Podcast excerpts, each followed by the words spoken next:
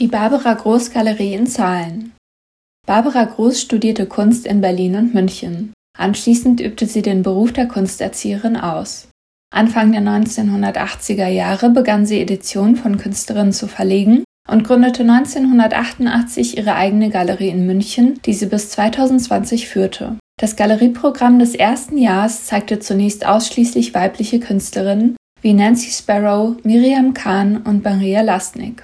In der Publikation Küssen und Fahrradfahren von 1996 sagt sie dazu, ich habe mein Engagement für Künstlerinnen nicht als Lücke gesehen. Das konnte man gar nicht, sondern als Notwendigkeit. In der folgenden Zeit wurde das Programm auch in männliche Positionen wie Boris Mikhailov erweitert, vor allem um sich auf dem männlich geprägten Kunstmarkt beweisen zu können und nicht in eine Nische gedrängt zu werden.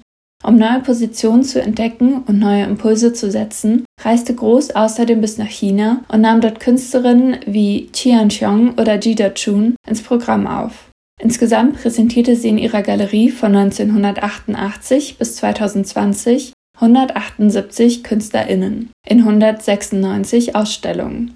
Davon waren 113 Künstlerinnen und 65 Künstler.